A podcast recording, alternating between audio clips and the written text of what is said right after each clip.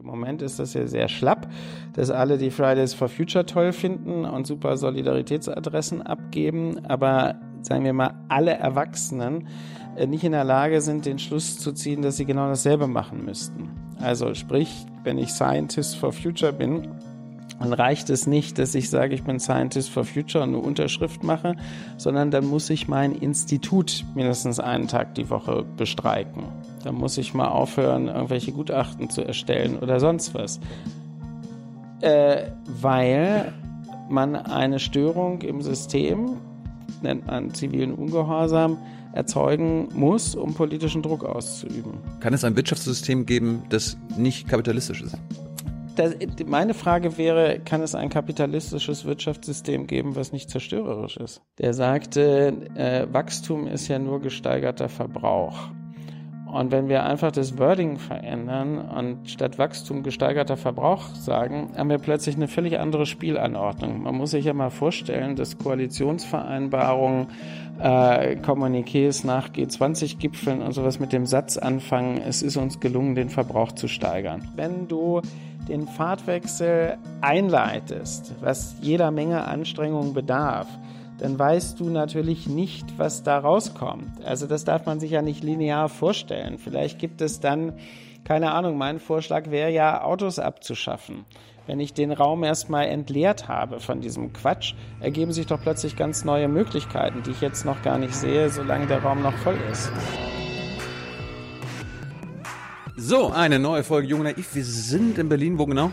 Bei Future 2. Wer bist du? Harald Welzer.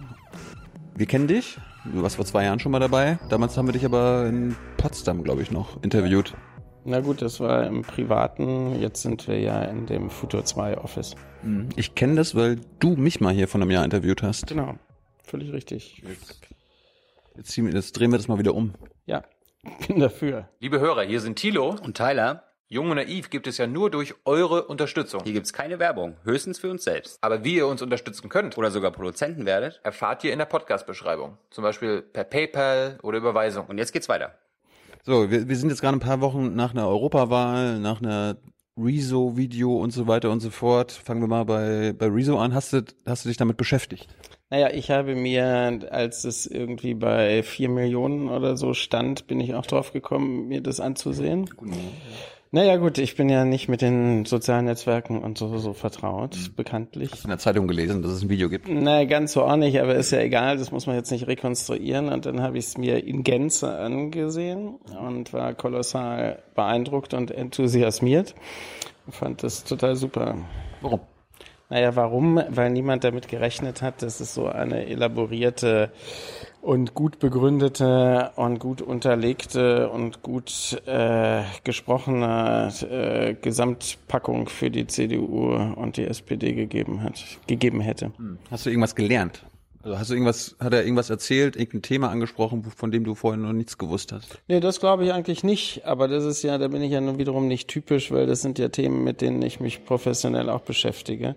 Und da würde ich einfach Mit der sagen- Drogenpolitik, mit Rammstein? Na, Mensch, aber ich bin natürlich ein informierter äh, Zeitgenosse. Insofern, wir müssen jetzt auch, du kannst mich ja jetzt abfragen. Nein. Okay. Und äh, was ich einfach super fand, ist, wie er dann zum Beispiel dieses ach so komplizierte Thema Klimawandel mal in 20 Minuten komplett vollständig erklärt und darstellt. Insofern fand ich das einfach total großartig. Hast du daraufhin deine Wahlentscheidung überdacht? Nein, Wen hast du denn gewählt? ich habe Grün gewählt. Warum wählst du die Grünen? Ähm, aus verschiedenen Gründen. Eigentlich, weil ich mir davon verspreche, dass sie sich jetzt, weil es im Moment auch einen gesellschaftlichen Rückenwind gibt, für eine ernsthaftere Klimapolitik, dass sie sich vielleicht von dem von dem sedierenden allgemeinen Gerede vom Typ Wohlstandssteigerung und Klimaschutz schließen sich nicht aus und so weiter, dass sie jetzt die äh, Chance haben, sich davon zu verabschieden, etwas mehr Wahrheit zu sprechen, etwas andere Forderungen zu stellen und diesen Rückenwind nutzen. Andere Formen von politischer Kultur. Aber siehst du das, dass sie das tun? Also ich meine, ich habe ja bei dieser berühmten BBK mit den Scientists for Future, habe die Wissenschaftler gefragt, ob es eine Partei gibt, die das, was die Wissenschaft als mindesten, als Mindestmaß ansieht, äh, vertritt.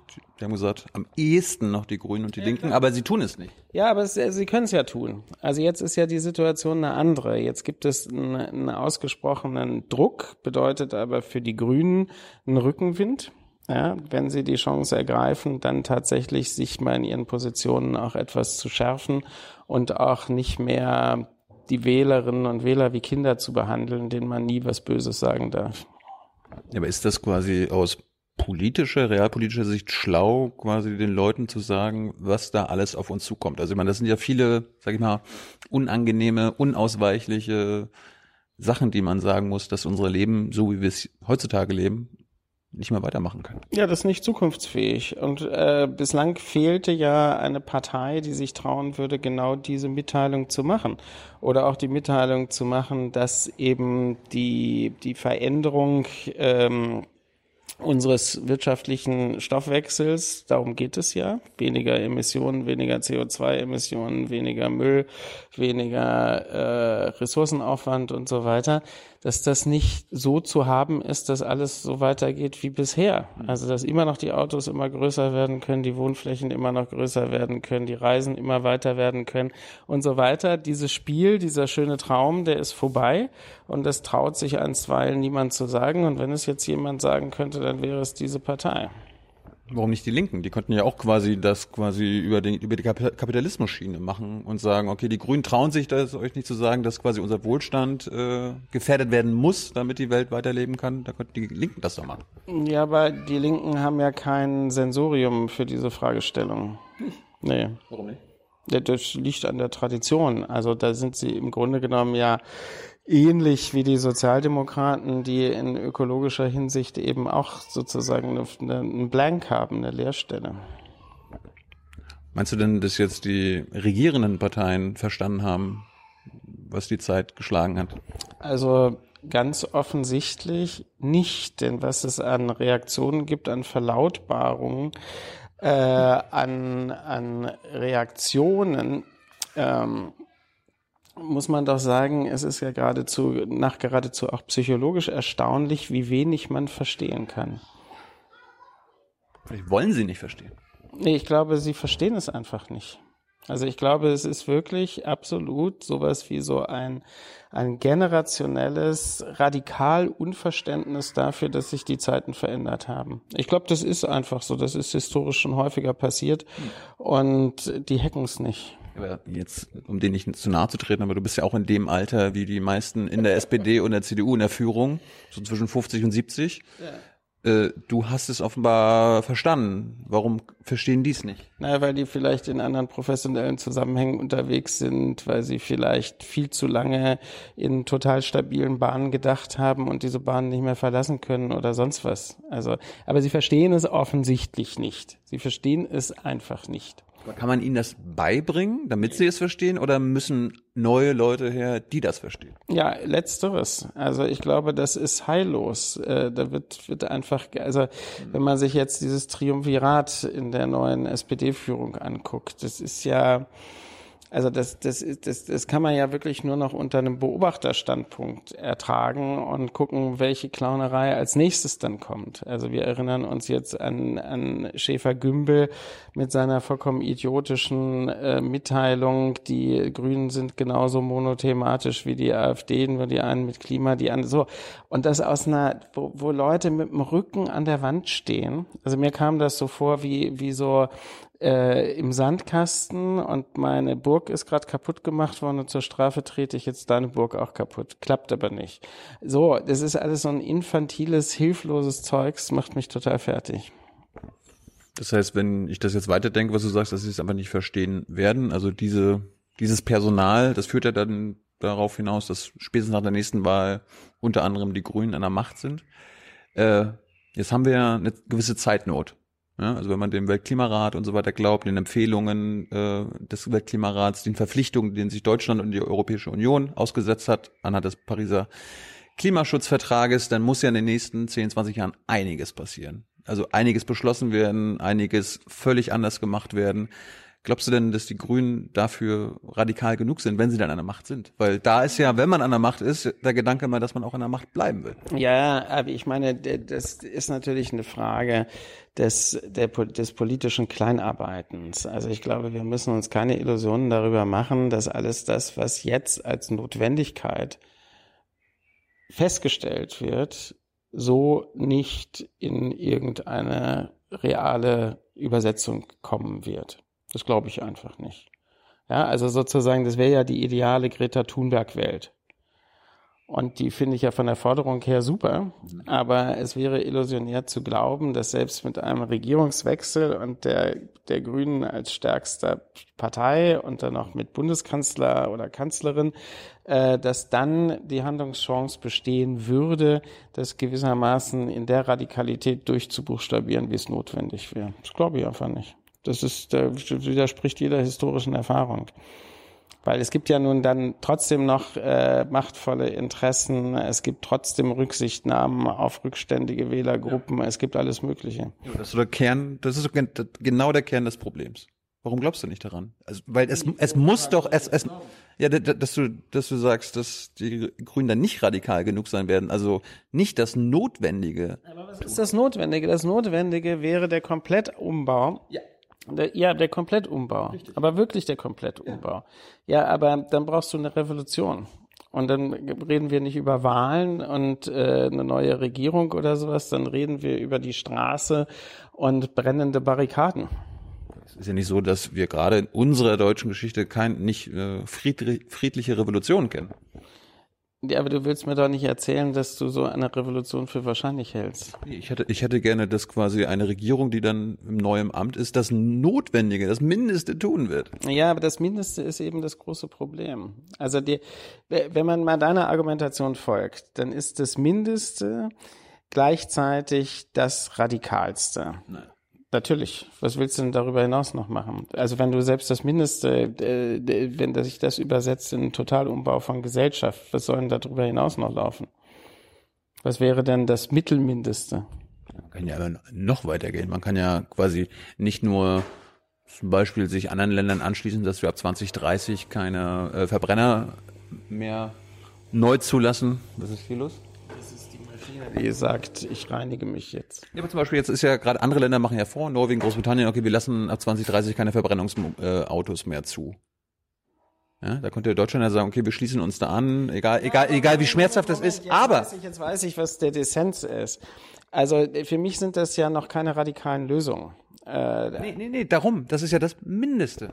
Ja, aber für mich ist es auch verkürzt, nur über die CO2-Thematik zu sprechen. Da ist ja schon vollkommen, wie soll man sagen, ein total verengter Track. Unsere Probleme, die wir haben und die unter anderem zu solchen Phänomenen wie gefährlichem Klimawandel führen, sind einfach die, dass unser Gesamtaufwand viel zu groß ist und ständig steigt. So. Also Gesamtaufwand heißt, wie viel Material wird den Böden entnommen, wie viel Nahrungsmittel und was weiß ich was und wie viel äh, wird als Müll und Emissionen wieder entsorgt. Und dieser Gesamtaufwand steigt permanent und nur ein Ausschnitt aus dem Ganzen ist die CO2-Thematik. Und wir haben das Unglück in gewisser Weise, dass man sich seit langer Zeit äh, eingeschossen hat auf das Klimawandelsthema aus dem Grund, weil man glaubte, das kann man mit Technik richten. Das heißt, man kann den ganzen Lebensstil, diese ganze Kultur der Verschwendung und alles das beibehalten und braucht nur die fossilen Autos durch E-Autos ersetzen und so weiter und so weiter. Und das ist ein grundsätzlicher Irrtum, was wir in jedem Detail sehen können. Das wollte ich übrigens nicht suggerieren, dass wir einfach quasi genauso viele Autos auf der Straße haben müssen, die einfach nur E-Autos sind. Das ist ja Quatsch. Ja, aber äh, wenn du, wenn man so rum argumentiert, weiß man, dass diese notwendige Transformation viel, viel umfassender ist, als sie bislang gedacht wird. Auch als von vielen, von den Fridays for Future gedacht wird. Weil die sind nun gut aus politischer Strategie, ist ja auch klug, verengen sich ja gegenwärtig nur, nun auf dieses Klimathema. Aber das, was notwendig wäre, was du sagst, was das Mindeste wäre, umfasst viel mehr umfasst unsere Form des Wohnens, unsere Form der Ernährung, unsere Form der Mobilität, unsere Form des Umgangs mit Welt überhaupt und so weiter und so weiter. Im Prinzip wäre ja quasi das Tolle anhand von Rezo und Greta, dass wir jetzt quasi nicht nur anerkennen, dass das Klimawandelthema ein Riesen, vielleicht das Entscheidende in den nächsten Jahrzehnte ist, aber gleichzeitig, dass wir noch einen Schritt zurückgehen und uns fragen, wie es dazu kommen konnte.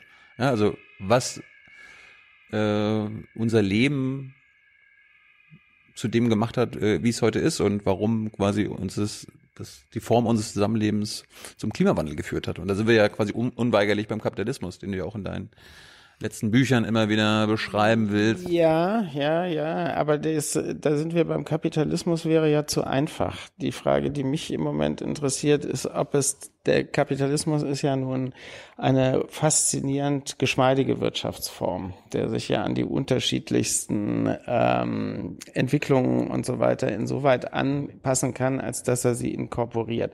Und die Frage ich habe zwei Fragen zu dem Thema. Die Frage Nummer eins ist das, was im Moment global ähm, die vorherrschende Wirtschaftsform ist. Ist es überhaupt Kapitalismus oder ist es eine andere Stufe? Ist das Neofeudalismus? Ist es sozusagen eine extreme Akkumulation von Macht und finanzieller Potenz in Händen ganz weniger? Mhm. Dann ist es, glaube ich, nicht Kapitalismus sondern das ist wirklich Feudalismus oder Absolutismus oder sowas in der Art. Äh, Frage eins und Frage zwei ist, wenn wir an den alten, den Kapitalismus, wie wir ihn kannten, denken, der ja immerhin immer in einem Spannungsverhältnis zwischen den jetzt mal ganz schematisch gesagt, zwischen den Arbeitskraftanbietern, also den Kapitalisten und der Gegenseite, den Arbeitskraft, äh, Quatsch, den äh, Arbeitanbietern und den Arbeitskraftanbietern in dieser Spannung existiert hatte, also zwischen Kapital und Arbeit. Und dieses Spannungsverhältnis war ja eins, was zu politischer Austragung, zu Kämpfen geführt hat. Und diese Kämpfe haben äh, dazu geführt, dass Gesellschaft sich permanent modernisiert hat.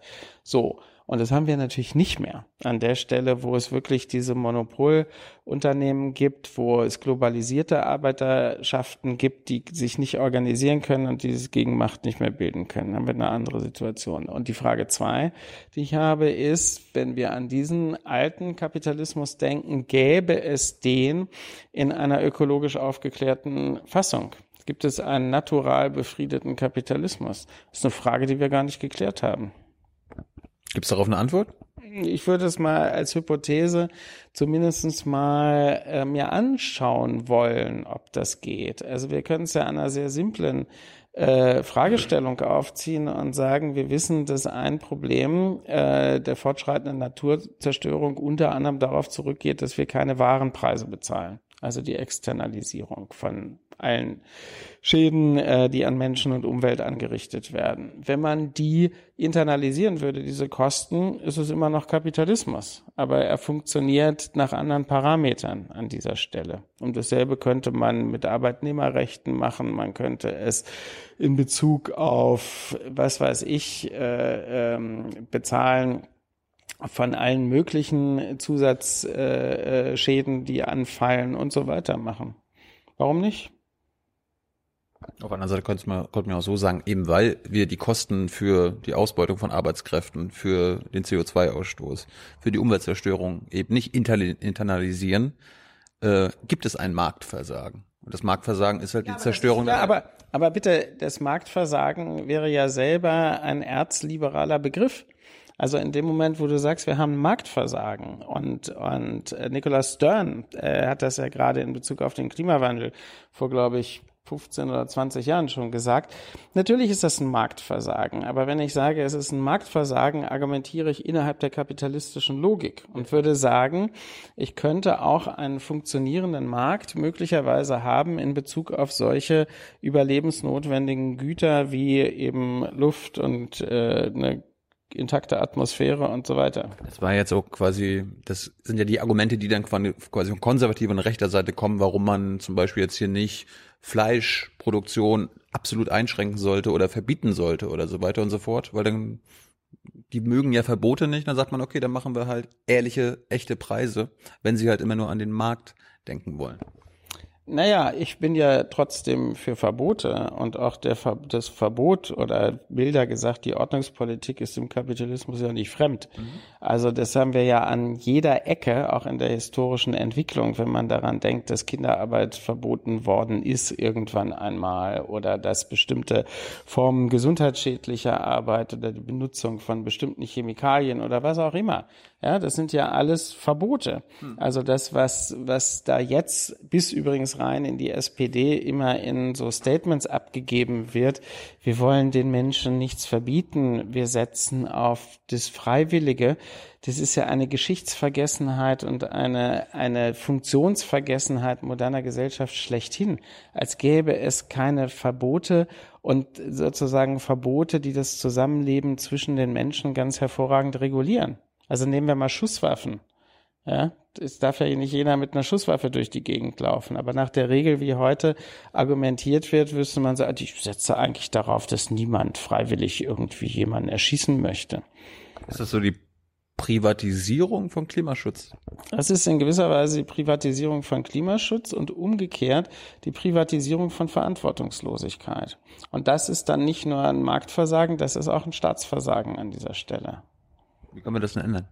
Naja, indem man, jetzt kommen wir wieder darauf zurück, indem man mal Wahrheiten auch in den politischen Raum äh, einspielt, von denen jeder weiß, dass es Wahrheiten sind, die man bislang aber aus Infantilisierungsgründen und Rücksichtnahme auf alle und jeden und man will niemandem wehtun und überhaupt äh, nicht ausgesprochen hat. Und genau da sind wir an der Stelle. Naja, wenn wir bestimmte Notwendigkeiten haben, unsere Emissionen radikal zu reduzieren und wie ich sagen würde, den Umweltverbrauch generell zu reduzieren, dann darf es diese Form von Fortbewegungsmittel einfach nicht mehr geben.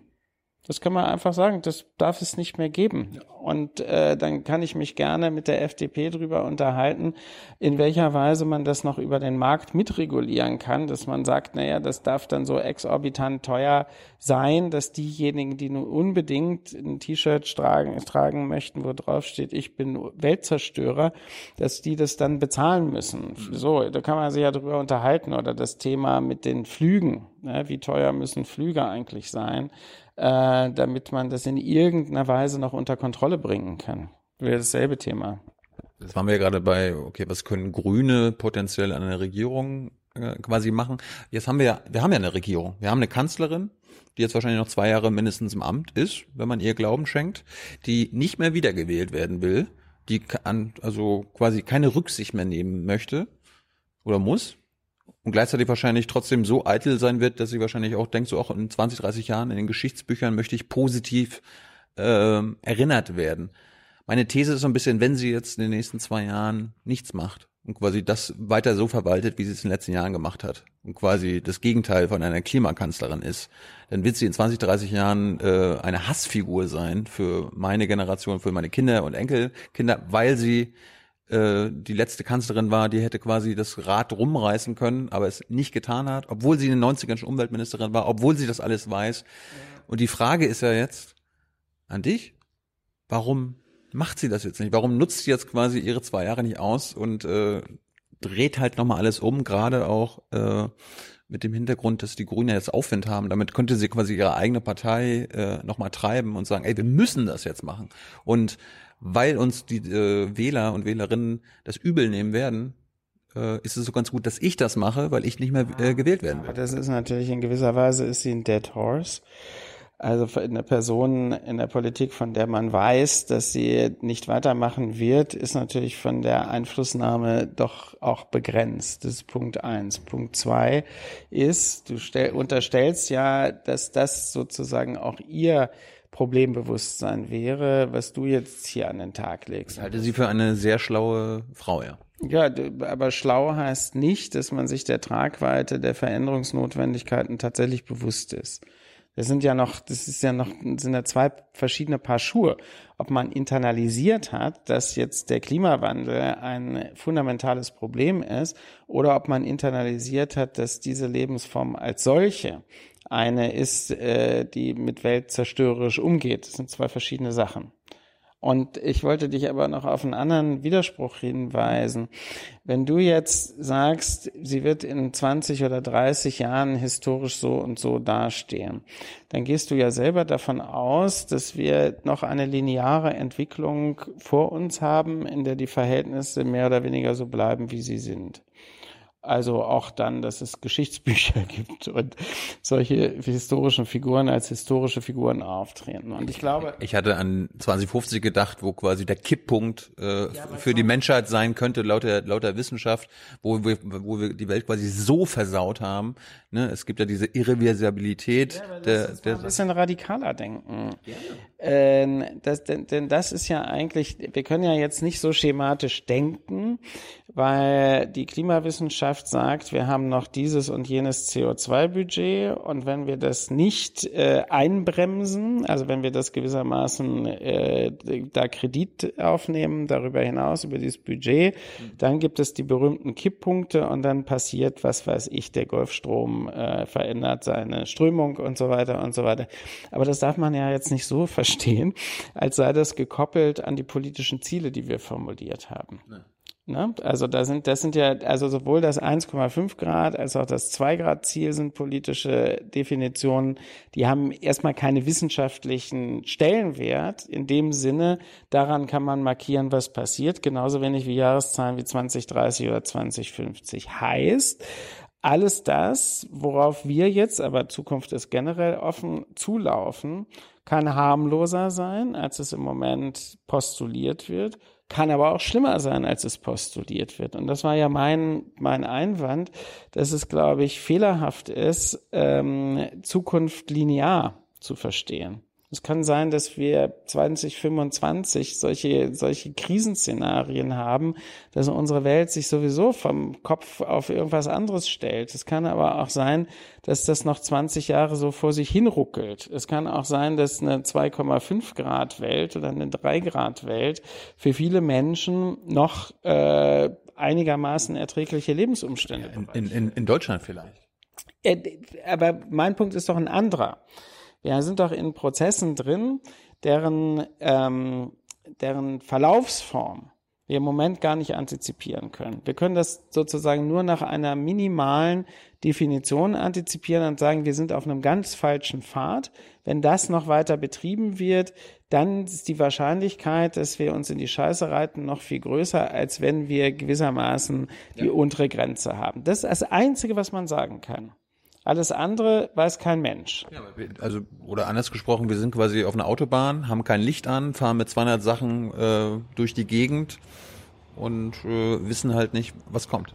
Ja, weil das ist ja schon wieder so eine fossile Metaphorik. Ich finde es ja. Kannst du mit einem E-Auto. Das E-Auto ist ja auch scheiße. Nein, worum es mir geht, ist, dass wir uns Zukunft anders vorstellen müssen dass wir, dass wir nicht gegen. Aber die Vorstellung haben wir doch. Wir müssen es anders machen. Ah, ja, aber selbst wenn wir es oder wenn wir es anders machen, würde das möglicherweise auch nicht linear zu denken sein, sondern dann kann es halt sein, dass der Stress, der dann innenpolitisch entsteht, so groß wird, dass es plötzlich doch die Revolution gibt oder die Straße oder sonst irgendwie was. Verstehst du? Man kann eigentlich, das finde ich überhaupt das Geile, man kann Zukunft in dem Sinne nicht antizipieren. Man kann bestimmte Wahrscheinlichkeiten angeben, dass etwas so und so läuft. Und wenn wir jetzt, jetzt kommt eigentlich der spannende Punkt, ähm, wenn wir es mit einem einem Erstmaligkeitsereignis zu tun haben, wie jetzt bei dem Klimawandel. Erstmaligkeitsereignis in dem Sinne, dass es möglicherweise eine, ein Umweltfaktor ist, der alles radikal beeinflusst äh, und die Überlebensbedingungen für alle Menschen, wenn auch graduell unterschiedlich, äh, radikal verändern wird. Dann haben wir etwas, womit wir uns nicht auskennen. Kennen wir nicht. Ja? Haben wir noch nicht gehabt. Und ähm, insofern ist es dann etwas verwegen, äh, sich vorzustellen, welche Formen von, also deshalb finde ich das Beispiel mit den Geschichtsbüchern so interessant. Ja? Ähm, Gibt es dann 2050 noch Geschichtsbücher? Oder ist es völlig anders? Ich mag so dystopische Romane wie Die Straße von Cormac McCarthy oder sowas, weil da Szenarien ent entwickelt werden, die in vielerlei Hinsicht abweichen von dem, was wir uns vorstellen können. So. Und Das ist doch gar nicht der Punkt. Es geht doch nicht, ob es jetzt Geschichtsbücher gibt 2050. Es geht darum, dass wir, dass wir in einer aktuellen Welt leben, wo wir eine Regierung haben und eine Kanzlerin, die seit 14 Jahren an der Macht ist und die einfach nicht das macht, was notwendig wäre. Ja, aber die, die macht es eben nicht. Aber das, das ist ja die Wirklichkeit, dass sie es nicht macht. So, und sie wird es auch die nächsten zwei Jahre nicht das Ruder rumreißen.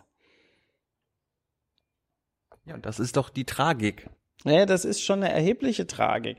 Ähm, aber auf der anderen Seite haben wir jetzt tatsächlich eine soziale Bewegung am Start, äh, die offensichtlich sehr geeignet ist, dass wenn sie durchhält und größer wird, Politik noch viel radikaler unter Druck zu setzen. Was heißt viel radikaler? Politik ist seit 30 Jahren nicht unter Druck gesetzt worden, aber wieder mal unter Druck zu setzen. Und äh, dann könnte es auch sein, dass Frau Merkel gewissermaßen ihre historische Stunde nochmal nutzen könnte oder sowas. Aber wer weiß denn das alles? Ich nicht. Ja, eben, ich auch nicht. Ich finde es lustig, dass du in deinem Buch schreibst, wir leben in einer der, also in der bestmöglichen Welt und in einer der, der, der besten Welten, die wir je erlebt haben. Und gleichzeitig äh, sagst du ja auch, wir verbrauchen die Ressourcen wie nie zuvor, wir zerstören unsere Umwelt wie nie zuvor. Und du findest es irgendwie so ein bisschen paradox.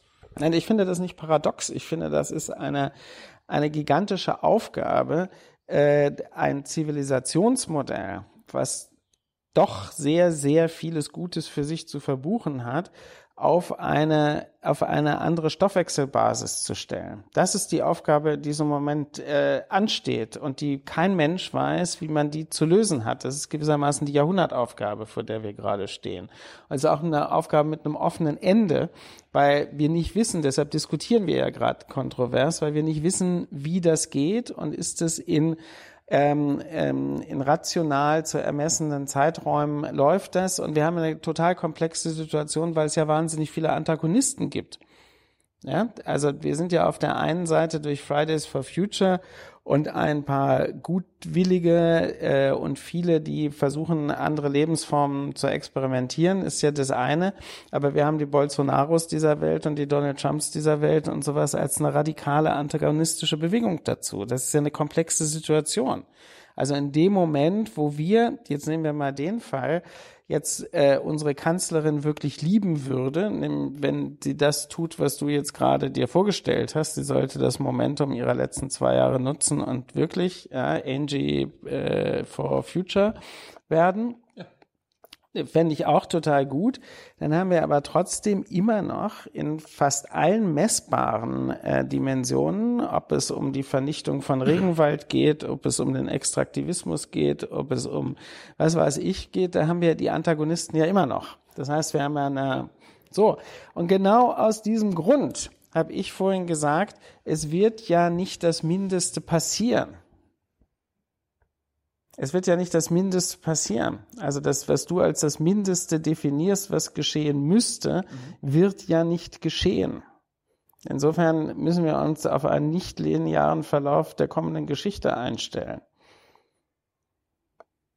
Ich, also ich brauche dann also keine Kinder mehr in die Welt setzen. Das ist deine persönliche Entscheidung. Also das äh, bestimmt ja eh keiner drüber. Aber wenn du sagst, dass selbst das Mindeste nicht passieren wird, dann können, dann können wir es, dann ist es, was soll denn das? Nein, äh, es gibt, glaube ich, auch historisch einige Menschheitsereignisse, wo Menschen ziemlich gute Gründe hatten, in ihrer historischen Perspektive zu sagen, die Welt geht unter oder wir haben keine Zukunft oder das Ende der Welt ist nah oder Verzweiflung ist berechtigt oder nach dieser Katastrophe geht's nicht mehr weiter. Und das ist ja kein Handlungsmodus sondern äh, wir können nüchtern äh, äh, feststellen, dass wir im Moment in eine, ein riesiges Problem haben. Und worum es mir einfach geht, ist, dass das nicht, also dass man, dass man der- der Ingeborg Bachmann, die Wahrheit ist den Menschen zumutbar. Und zur Wahrheit gehört dazu, dass ich sage, wir reißen das nicht so, wie du das als Mindestes definieren würdest. So, trotzdem bedeutet das nicht im Umkehrschluss, dass dann im Jahr 2030 die Welt äh, zu Ende ist. Sondern dann haben wir vielleicht mehr Stress oder sonst was, aber vielleicht haben wir auch einen anderen Modus oder eine Form von veränderter Lebenspraxis oder sonst was, äh, wo es dann erstaunlicherweise doch weitergeht. Wie willst du denn sonst leben? Und wieso willst du sonst politisch sein? Geht doch nicht. Das ist ja das große, das ist ja das große, der große Fehler bei der Definition politischer Ziele, die naturwissenschaftlich definiert sind. Es war immer der Fehler zu sagen, äh, wir brauchen das Zwei-Grad-Ziel oder dann das noch zu ermäßigen auf 1,5 Grad, weil es sofort die Frage aufwirft, ja, aber was ist, wenn wir das reißen? Hören wir dann auf, politisch zu sein? Hören wir dann auf, Welt verändern zu wollen oder was? Ja, großes Problem. Und ich finde, wir hören da nicht auf. Aber da gibt es ja konkrete Antworten. Also wenn man den Leuten sagt, okay, wenn uns, wenn wir selbst das Zwei-Grad-Ziel reißen, dann sind diese drei Millionen Flüchtlinge, vor der wir uns vor drei Jahren aufgeregt haben, ein Scheißdreck dagegen. dass da kommen 500 Millionen Menschen nach Europa. Ja, also das, so muss man auch diskutieren. Wenn wir antizipativ politisch denken, dann muss man genau darüber sprechen. Das meine ich ja mit die Wahrheit sagen. Selbstverständlich wird der Stress auf diese Insel der Glückseligkeitsgesellschaften wie unsere sukzessiver größer werden. Und da muss man jetzt beginnen, anstatt gewissermaßen nur auf das CO2 zu gucken, zu gucken, Moment mal, was bedeutet das jetzt? Ich habe schon, keine Ahnung, in welchem Buch das geschrieben, der Flüchtling ist die säkulare Figur des 21. Jahrhunderts.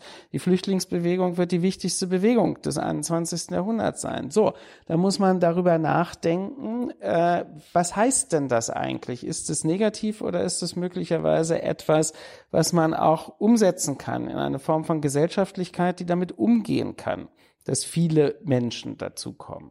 Und so weiter und so weiter. Das, sind, das ist ja alles nicht das Ende der Welt, sondern es wirft neue Anforderungen auf. Ähm, und diese Anforderungen, die können proaktiv angegangen werden oder sie können reaktiv angegangen werden. Und im Moment mit deinen drei Millionen äh, ist natürlich nur rein reaktiv umgegangen worden und das führt zu einer, zu einer regressiven Haltung. Ja, also Ausgrenzung weg mit denen und so weiter und so weiter. Wenn ich das proaktiv betrachten würde, dann würde ich sagen, na ja, wir haben viele positive Faktoren. Ja? Über, über Jahrzehnte haben wir über die Altersdemografie gesprochen, die völlig im Eimer ist in unseren Gesellschaften. Super, jetzt kommen so viele Leute. Toll. Also man hat viele Aspekte, mit denen man operieren könnte. Man hat auch übrigens viele Erfahrungen, weil wenn es eine weltgeschichtliche Grunderfahrung gibt, dann ist es Wanderung. Ich habe eine Frage. Du hast in deinem Buch geschrieben, äh, dass der Kapitalismus uns Freiheit, Demokratie, ein tolles Bildungssystem und funktionierende Institutionen und hohe Lebenserwartungen gegeben hat. Bist du eigentlich ein Kapitalist? Nee, ich habe doch vorhin schon gesagt, wir müssen uns mal darüber Gedanken machen, ob es so etwas wie einen aufgeklärten Kapitalismus gibt. Aufgeklärt in dem Sinne, dass diese immateriellen zivilisatorischen Güter, die du gerade genannt hast, aufrechtzuerhalten sind oder noch auszubauen sind, auf der Basis eines Wirtschaftssystems, was nicht zerstörerisch ist. Ja, kann es ein Wirtschaftssystem geben, das nicht kapitalistisch ist? Das, meine Frage wäre, kann es ein kapitalistisches Wirtschaftssystem geben, was nicht zerstörerisch ist? Das ist die interessante Frage. Ja.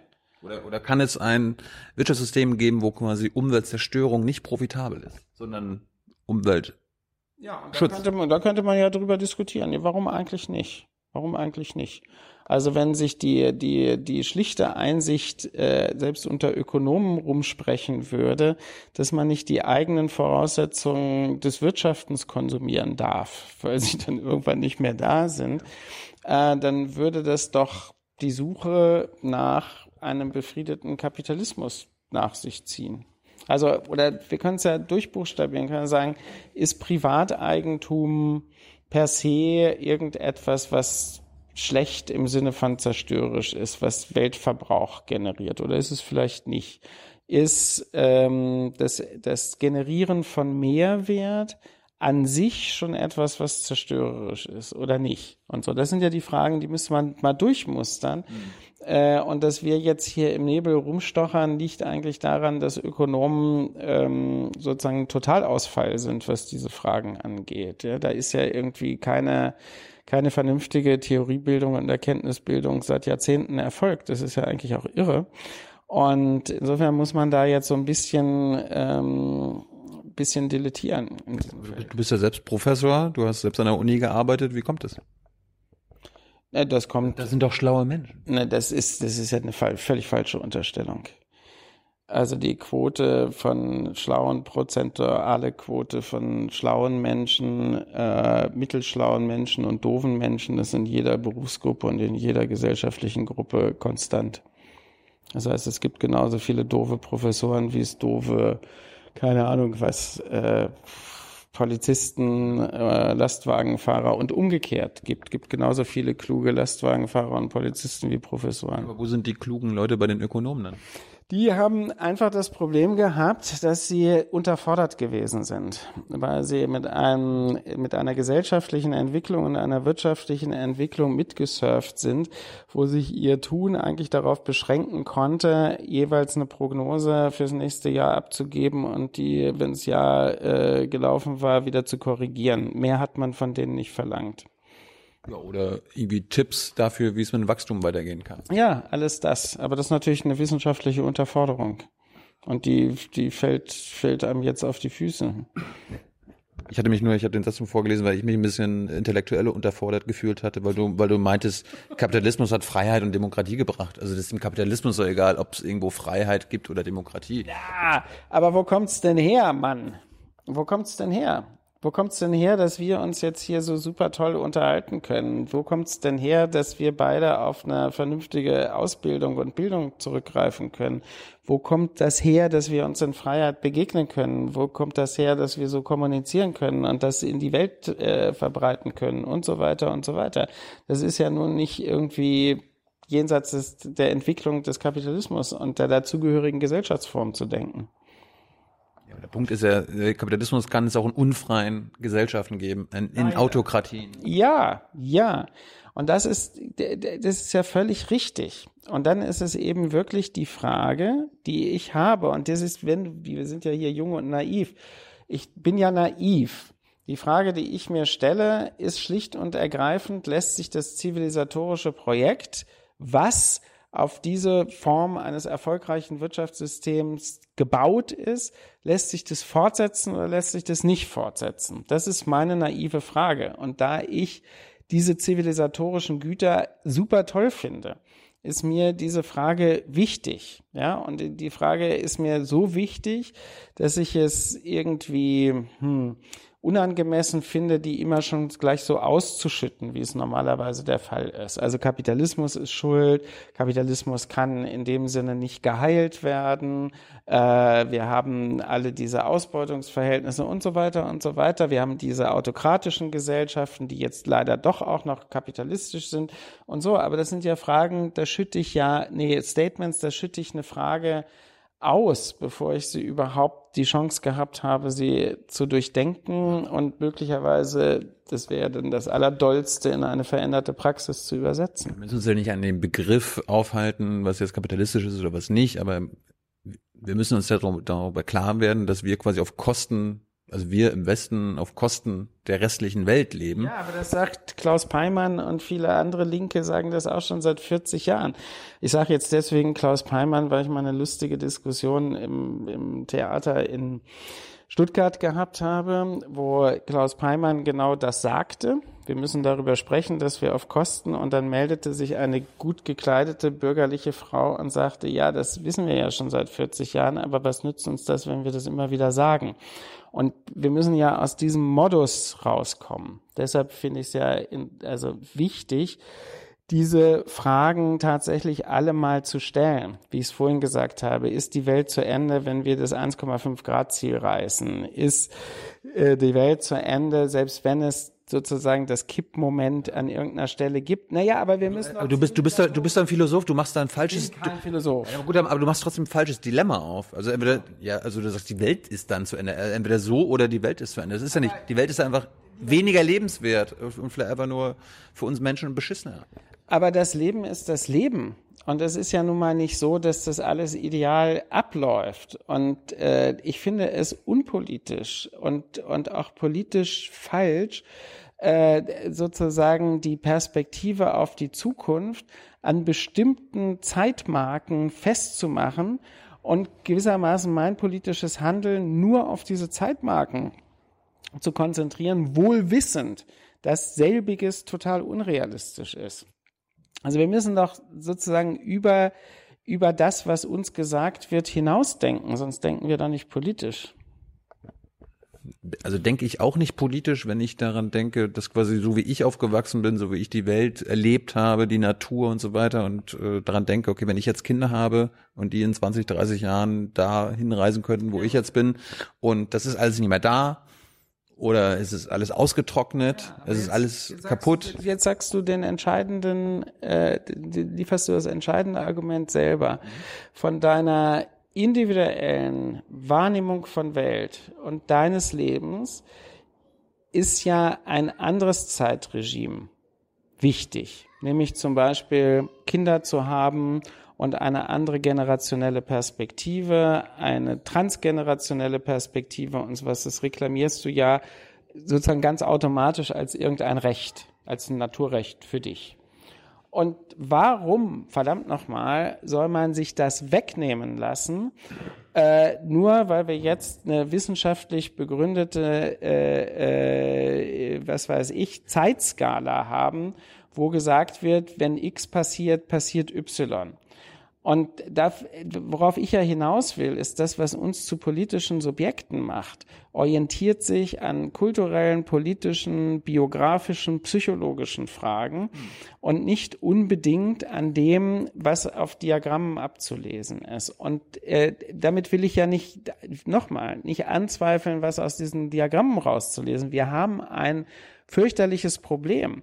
Aber ich kann doch nur einen politischen Funken daraus schlagen, wenn ich dieses Problem mit den eigentlichen Perspektiven des Lebens in Spannung bringe.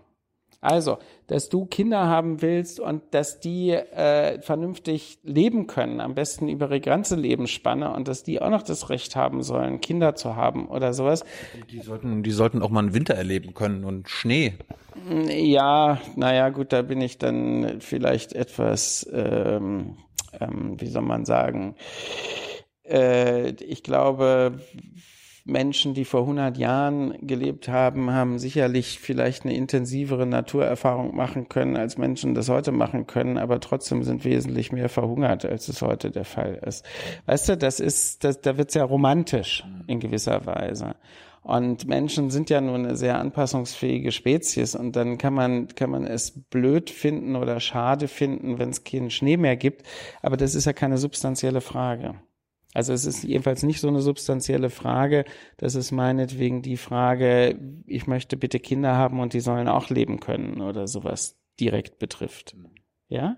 Ähm, aber alles, worüber wir hier sprechen, ist ja unfertig, weil wir sind ja in einer Situation, wie wir sie eigentlich nicht kennen. Und deshalb möchte ich also finde ich das interessant rauszufinden, wo ist in dieser gegenwärtigen Situation der Raum des Politischen? Wo werden wir emanzipativ? Wo nehmen wir uns als Subjekt der Geschichte wahr? Und ich würde sagen, wir nehmen uns als Subjekt der Geschichte wahr, wenn wir diese Spannung aushalten zwischen dem Glauben daran, dass es alles Recht der Welt gibt, dass es gut endet, also so wie du es eben in deiner eigenen Biografie so beschrieben hast, und gleichzeitig sehen, es gibt hohe Wahrscheinlichkeiten, dass vieles nicht gut endet. Und in dieser Spannung spielt sich das Politische ab. Sie sollte damit leben können, quasi einen Kinderwunsch zu haben und Kinder in die Welt zu setzen, obwohl ich weiß, dass die Welt jetzt ob nun geografisch, biologisch und so weiter und so fort beschissener wird. Naja, aber stell dir Leute vor, äh, äh, die einen Krieg erleben und eine Frau, die während des Krieges schwanger ist. Okay? Hm? Oder was tut die? Ja, stellt dir das an, also sozusagen, es gibt ja viel extremere Situationen. Ja, da weiß ich, bei einem Krieg, weiß ich, wenn der Krieg vorbei ist, dann ist die Hoffnung berechtigt, dass es dann, dass es wieder Leben gibt, dass nee, es, äh, dass es, nicht, das gar nicht, gar nicht. Ich glaube, also da haben wir beide zum Glück keine Erfahrung drüber, aber ich glaube, es gibt ein, ein Ausmaß von Aussichtslosigkeit, das können wir uns äh, bei allen Klimastudien überhaupt nicht vorstellen ähm, und, und auch Zerstörungen von, von Gewissheiten und Weltgewissheiten, das können wir uns zum Glück auch nicht vorstellen. Und trotzdem ist es dann so, dass Menschen nicht ihre Kinder umbringen oder äh, alles Mögliche tun, sondern dass dann das Leben in der Weise auch gelebt wird. Und ich glaube, das ist ja ein großes Geheimnis. Das ist, das ist ja auch eine Stärke, ja. dass das so ist. Das ist ja nicht eine Schwäche. Und es könnte auch eine Stärke sein, dass man sagt, na gut, die Wissenschaft sagt das jetzt, aber schauen wir mal, wie es geht. Ist vielleicht die Vorstellungskraft von uns das Problem, dass wir uns das nicht vorstellen können? Also müssen wir erst warten, dass in zehn Jahren quasi Hamburg oder Holland untergeht, damit wir sehen, äh, wozu das alles führt. Ja, ich, ich weiß schon, was du meinst, aber ich finde, man muss sich von sowas nicht irre machen lassen. Also Günther Anders, ich ja schätze als Philosoph, der hat ja genau dieses Gefälle beschrieben, dass wir mehr herstellen können, als wir uns vorstellen können. Und zwar schon in den 1960er Jahren und so. Das ist ziemlich, ziemlich klug, was der geschrieben hat. Und ähm, Günther Anders war kein Optimist. Aber trotzdem ist seit der Zeit, wo der das geschrieben hat, äh, unsere Zivilisation weitergegangen. Und zwar mit sehr vielen negativen Entwicklungsprozessen, aber auch sehr vielen positiven Entwicklungsprozessen. Na, ich sag's nochmal. Ich meine, das Leben. Jetzt, jetzt bringst du wieder, dass wir wieder in der besten Welt leben. Also äh, äh, besser im Vergleich zu vor 50 Jahren, ja? Ja, selbstverständlich. Natürlich. Nein. Wie? Wir haben, wir haben in den letzten 50 Jahren die Welt so äh, zerstört, die Umwelt so zerstört, wie, wie in den zwei, 10.000 Jahren davor wir nicht. Haben, wir haben Armut reduziert. Wir haben, natürlich, ja, selbstverständlich. Das habe ich auch bei dir gelesen, dass wir in den letzten 20 Jahren die Armut reduziert haben. Wo, warum? Weil die UN damals äh, die Kriterien dafür so angepasst ja, hat. Nein, nicht nur. Das doch ist den Dollarpreis gegeben hat und natürlich dank Inflation steigt ja, das alles an. So doof bin ich auch nicht. Das habe ich schon auch mitgeschnitten. Ja, aber du kannst, also das wäre jetzt heillos, wenn wir jetzt anfangen, über einzelne Daten zu sprechen. Äh, meine Position ist, der Zivilisationsprozess ist kein gescheiterter Prozess. Er ist einer, der dialektisch und, und widersprüchlich ist, aber unterm Strich hat er zunächst mal for the time being. Ich sage ja nicht, dass das auch so weitergeht. Deshalb ist es ja unsere Aufgabe, dafür zu sorgen, dass der zivilisatorische Prozess weitergeht. Okay? Und dass die gegenläufigen, also Zivilisationsprozess ist eben auch nicht linear. Der hat auch Brüche, der hat Unterbrechungen, der hat Retardierungen, es läuft in die Gegenrichtung. Also ist es doch unsere Aufgabe dafür zu sorgen, dass er bitte nicht so in die Gegenrichtung läuft. Und jetzt lass uns nochmal identifizieren, wo die Stärke dafür sein könnte, dass man das macht. Und ich glaube tatsächlich, dass dieser Gedanke der Spannung zwischen der individuellen Liebe zum Leben, um es mal so pathetisch zu sagen, und dass man gerne lebt und dass man das gerne auch weitergeben möchte und dass man es für sein Recht hält, Kinder zu haben oder sowas, zwischen diesen ganz unbezweifelbaren und unkritisierbaren Bedürfnissen und den objektiven Verhältnissen, dazwischen gibt es ein Spannungsverhältnis. Und dieses Spannungsverhältnis erzeugt eigentlich den Willen, etwas zu verändern, Einfluss zu nehmen. Das ist in Wahrheit dein Motiv, politisch zu sein. Das hast du bislang nur noch nicht gewusst. Ich bin, ja auch dafür, dass quasi nur weil ich jetzt, glaube ich, gerade ein, ein tolles Leben habe, dass ich äh, wahrscheinlich ein besseres Leben haben könnte, wenn ich zum Beispiel weniger hätte oder äh, ja. auf, auf Dinge verzichten ja, könnte. das sind ja, das sind, das sind ja auch die, die notwendigen Keime dafür, dass wir das anders formulieren, was politische Ziele sind. Selbstverständlich. Natürlich.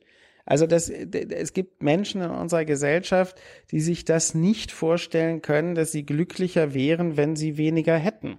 Aber es gibt viele, die sich exakt das vorstellen können und beginnen, das zu praktizieren.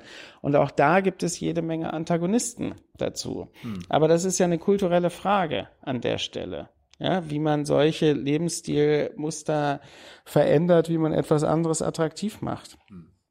Ja, eine Hippie-Bewegung war auch einfach eine radikale Kritik der äh, dieser hyperkonsumistischen und äh, auf Berufserfolg und sonst was programmierten Gesellschaft der Zeit. Die hat das einfach kritisiert und hat natürlich nicht die Gesellschaft als Ganze verändert, aber viele, viele Kriterien des Zusammenlebens äh, äh, modernisiert und verändert. Okay, sowas müssen wir auch machen. Jetzt habe ich mal eine grundsätzliche Frage. Ich meine, die Fragen eben waren aber schon mächtig grundsätzlich. Ja, jetzt wird wird's noch grundsätzlicher. Ähm, angenommen, äh, jetzt in den nächsten Jahren kommen halt nicht die Grünen an die Macht, weil es quasi doch noch, doch noch irgendwie einen rechten Rutsch gibt, die, keine Ahnung, CDU, AfD-Regierung Oder selbst wenn die Grünen an der Macht sind, sind aber der, in Resteuropa die Rechten, die Klimaleugner an der Macht, in Amerika, in China und so weiter, denen es halt nur ums Business geht und so weiter und so fort.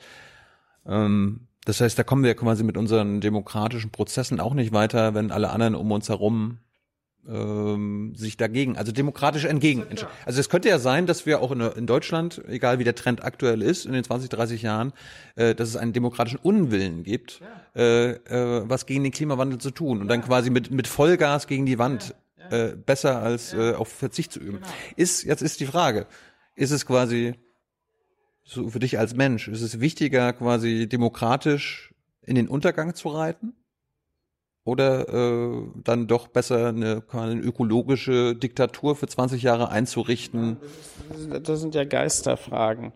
Darüber verfügen wir ja nicht. Ich würde ja einen ganz anderen Schluss daraus. Also erstmal aus deiner. Aber die Gefahr, du erkennst die Gefahr, dass wir uns de demokratisch äh, dagegen entscheiden. Na, ich dazu wollte ich gerade was sagen. Ich glaube, dass die Gefahr im Moment nicht so groß ist, ähm, weil wir einen manifesten Generationenkonflikt haben und weil wir eine politische Generation haben, die sich an der Frage von Generationengerechtigkeit kristallisiert.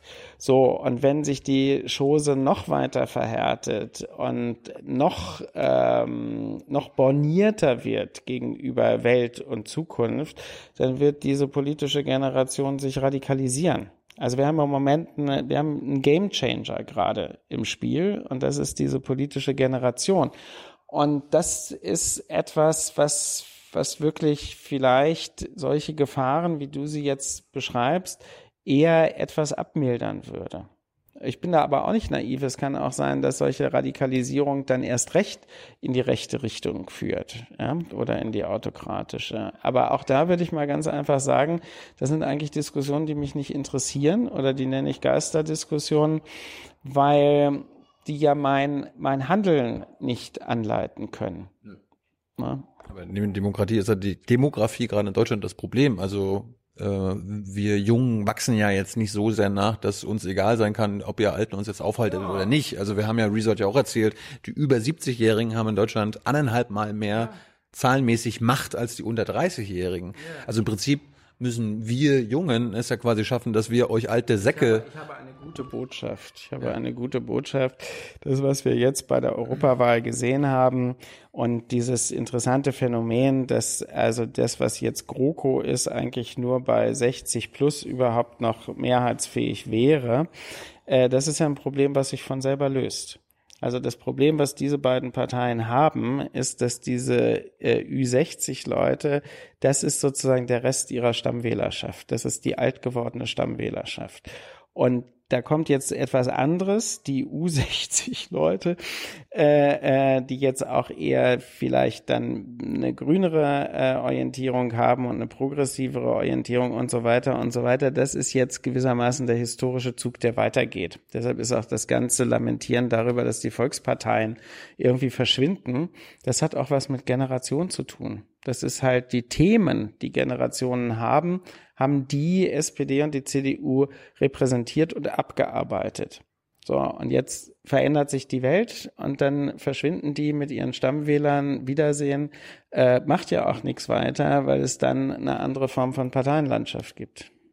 Also ist nicht schlimm, wenn CDU und SPD verschwinden. Nee. Warum sollen das schlimm sein? Weiß ich auch nicht. Nö, also da habe ich, da wäre ich sozusagen wissenschaftlich ganz neutral und würde sagen, so läuft eben Geschichte. Was machen wir denn dagegen, hm, dass in Deutschland, wenn wir jetzt über den Reichen sind und so weiter, äh, dass es in Deutschland 45 Menschen gibt, die so viel haben wie die, die ärmere Hälfte in Deutschland? Ja, das muss man skandalisieren. Auch das ist ja etwas, was gemacht worden ist. Es ist ja Ergebnis dessen, dass eben seit spätestens seit dem Zusammenbruch des Ostblocks es ein Paradigma gegeben hat, was man neoliberal nennen kann und was dafür gesorgt hat, dass solche Ungleichheitsverhältnisse sich in der Weise vertiefen und radikalisieren. Das war aber alles darauf zurückzuführen, dass eben auch Zivilgesellschaft sich entpolitisiert hat und sich rausgezogen hat aus all den zentralen sozialen Fragen. Das ist so. Und dann würde ich, wenn ich stinkend reich wäre, würde ich doch sagen, super eigentlich. Bist du nicht? Nee. Nur reich. gigareich. Ja. Ja, aber wie, wie, wie, wie schaffen wir, dass es nicht mehr 45 Menschen in Deutschland gibt, die die Hälfte des Vermögens haben? Also die Hälfte, äh, also so viel Vermögen haben wie die Hälfte der ärmeren Hälfte in Deutschland. ja, ich habe keine Idee. Also das ist der, der Idee? naja, Umverteilung, Vermögensteuer, Erbschaftssteuer, Reichensteuer. Aber jetzt habe ich eben schon so viel drüber nachgedacht über die substanzielleren Fragen. Jetzt müsste man umschalten und sagen, jetzt machen wir mal dieses Bilderbuch auf und sagen Erbschaftssteuer, Vermögensteuer, äh, Du kannst mir auch gerne andere Instrumente, äh, du bist ja in Zukunft, du bist ja in Zukunft. Finanztransaktionssteuer und so weiter und so weiter. Das interessiert dich alles gar nicht. Doch, das interessiert mich total furchtbar, ist jetzt aber irgendwie was, was mich die letzte halbe Stunde gerade nicht beschäftigt. Ja, aber das Problem ist ja auch die Reichen in unserem Land. Na, das Problem sind nicht die Reichen in unserem Land, sondern das Problem sind gesellschaftliche Verhältnisse, die das so sortieren, dass das möglich ist. Wie ändern wir das? Mit welchen Instrumenten? Na, der, auch da würde man sagen, dann lass uns daran erinnern, was soziale Marktwirtschaft eigentlich mal gewesen ist. Welche Formen von steuerlichen äh, äh, Umsteuerungen kann man da machen an dieser Stelle? Lass uns darüber reden, was überhaupt äh, die Möglichkeiten der Zukunft sind in der veränderten Arbeitswelt, dass wir aufhören, Arbeit zu besteuern und andere Steuerquellen zu haben und so weiter und so weiter. Aber ähm, da wirst du jetzt von mir nicht erwarten, dass ich dir ein durchbuchstabiertes Programm, so lösen wir diese Probleme, vorlege. Also vor ein paar Jahrzehnten gab es ja noch Spitzensteuersätze von 80, 90 Prozent. Davon wärst du ja vielleicht auch betroffen, hättest du damit ein Problem? Nö, wenn das so wäre und mit dem Geld, was ich dann bezahle, nicht pausenlos totaler Unsinn gemacht wird, äh, hätte ich, ich habe im Prinzip, wer hat denn das neulich gesagt? Ich glaube hier der, der Dietmar Hopp, äh, der, der, der Fußballmäzen und, und äh, sozusagen Digital äh, Milliardär. Er hat gesagt, ich hätte kein Problem damit, auch 80 oder 90 Prozent Steuern zu zahlen, äh, weil das ist ja meine Gesellschaft und das ist sinnvoll, äh, das zu tun, wenn damit was Sinnvolles gemacht wird. Und natürlich ist es gut und du sagst es ja auch völlig richtig. Es hat selbst in den USA exorbitante Spitzensteuersätze gegeben. Es hat unter Helmut Kohl eine wesentlich niedrigere äh, ähm, äh, Schwelle für den Spitzensteuersatz gegeben und alles das, da müssen wir nicht so tun, als sei das alles in Marmor gemeißelt und als würde die, die Welt zugrunde gehen, wenn man diese Sachen verändert. Wird ja gerade, ähm, Fridays for Future hat ja unter anderem ähm, sich aufgeregt, dass der Kohleausstieg jetzt bis 2030, äh, 2038 dauern soll. Ist viel zu spät, nach Meinung aller Experten und so weiter und so fort. Äh, die Politik hält jetzt aber dran fest und die sehen das auch äh, als eine gute Lösung. Wie kann das geschafft werden, dass es äh, dass sich dann doch ändert? Naja, eben durch die, die Fridays for Future. Äh, durch, aber ich muss ich immer dazu sagen, eine verbreiterte Bewegung. Im Moment ist das ja sehr schlapp, dass alle die Fridays for Future toll finden und super Solidaritätsadressen abgeben, aber sagen wir mal, alle Erwachsenen äh, nicht in der Lage sind, den Schluss zu ziehen, dass sie genau dasselbe machen müssten. Also sprich, wenn ich Scientist for Future bin, dann reicht es nicht, dass ich sage, ich bin Scientist for Future und eine Unterschrift mache, sondern dann muss ich mein Institut mindestens einen Tag die Woche bestreiken. Dann muss ich mal aufhören, irgendwelche Gutachten zu erstellen oder sonst was. Äh, weil man eine Störung im System, nennt man zivilen Ungehorsam, erzeugen muss, um politischen Druck auszuüben. Da könnte man ja auch sagen, die Schüler sollen dann nicht mehr quasi an zentralen Orten streiken, sondern halt immer äh, vor den Büros der Kanzlerin oder der Minister, damit die quasi in ihrem Alltag eingeschränkt werden. Ja, aber wir müssen, also der, der, der, wir dürfen gewissermaßen die Schülerinnen nicht alleine lassen.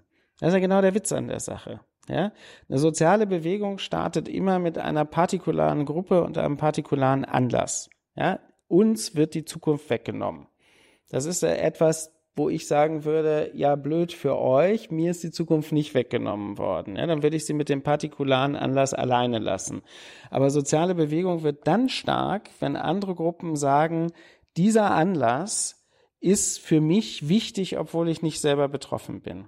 Also Bürgerrechtsbewegung wird dann stark, wenn auch nicht Betroffene das Anliegen ernst nehmen und dafür eintreten. Frauenbewegung wird dann stark, wenn auch Männer kapieren, dass das ein legitimes Anliegen ist. Arbeiterbewegung wird dann stark, wenn auch Kapitalisten sagen, okay, die haben irgendwie recht, wir müssen das Anliegen, so, dann habe ich nicht mehr ein partikulares Anliegen, sondern das universalisiert sich, es wird zu etwas Allgemeinem.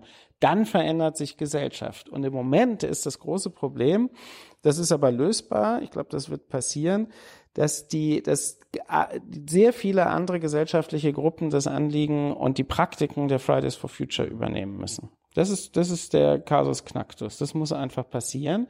Und dann wird der Druck systematisch so anwachsen, dass wir tatsächlich einen Transformationsprozess erahnen können. 68 war das Zeitalter der Studentenbewegung. Jetzt haben wir auf einmal eine Schülerbewegung. Wie erklärst du dir das? Du hast ja auch ein bisschen Ahnung von der vom Alltag an den Universitäten, dass die Studenten und Studentinnen das Ding nicht an, an sich gerissen haben oder da an vorderster Front sind? Ich finde das, äh, ich kann mir das nicht erklären. Ich finde das auch völlig demoralisierend. Also natürlich wäre es das Natürlichste der Welt, wenn diese Studis äh, jetzt mal sich diese Bewegung zu eigen machen und genau dasselbe tun. Und genauso wäre es eben, wiederhole ich mich, wichtig, wenn auch Leute, die in Berufen stehen, äh, genau das machen. Genau das müsste passieren. Wie ist es zu erklären, dass die Studenten, haben wir als andere Studenten, haben wir andere Rahmenbedingungen zum Studieren? Woran liegt das?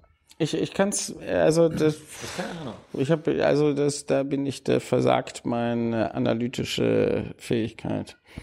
Ich finde sie, ich finde sie lahmarschig und blöd, ja.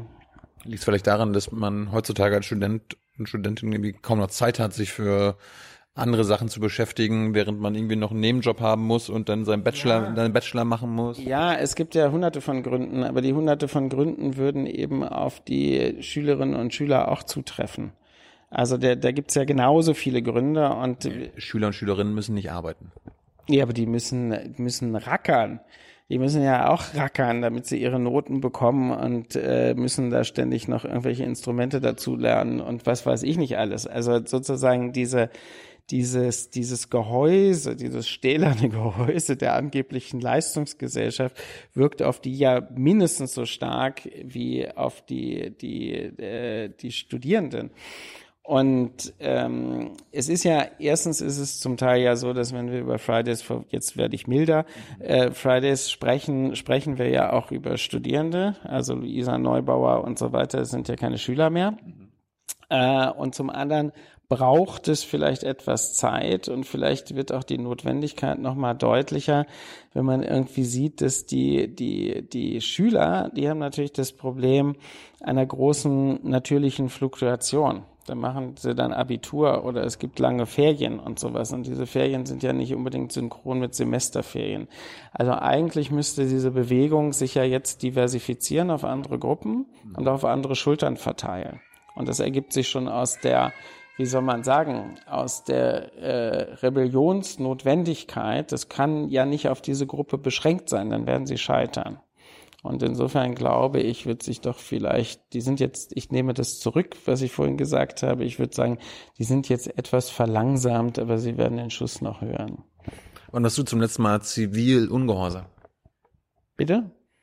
Ich habe es akustisch nicht. Wann warst du zuletzt zivil ungehorsam? Also ich? Ja.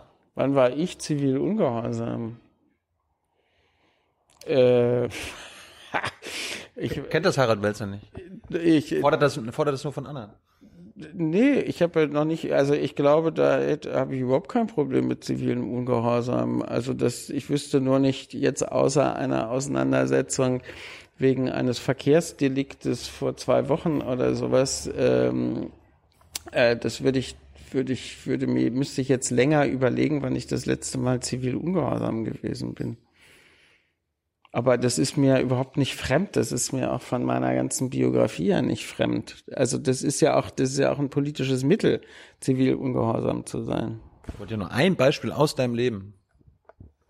Ja, aber du hast gesagt, wann warst du das letzte ja. Mal? Ich, ich dachte jetzt, dass es so oft passiert, dass du mir jetzt das quasi sagen kannst. Nee, dass ich irgendwelche Schienenstränge blockiert habe oder sowas ja. passiert in den letzten, das ist schon Jahrzehnte her. Ich meine, es gibt ja neben Fridays for Future auch so, denn die, ich sage mal, radikali radikaleren Gruppen wie Extinction Rebellion, würde da Harald Welzer mitmachen? Also die, die äh, blockieren da mal eine Kreuzung, damit quasi das Leben und der Alltag von Menschen auf der Straße und so weiter, also die Autofahrer und so weiter, tatsächlich eingeschränkt werden. Ja, damit habe ich überhaupt kein Problem. Also gehst du, können die auf dich zählen? Also Sie könnten, wenn es eine, Ladet Harald Welzer ein. ja, also meinetwegen könnte ich mich einladen, ja. Wo machst du nicht mehr mit? Wo sind deine Grenzen?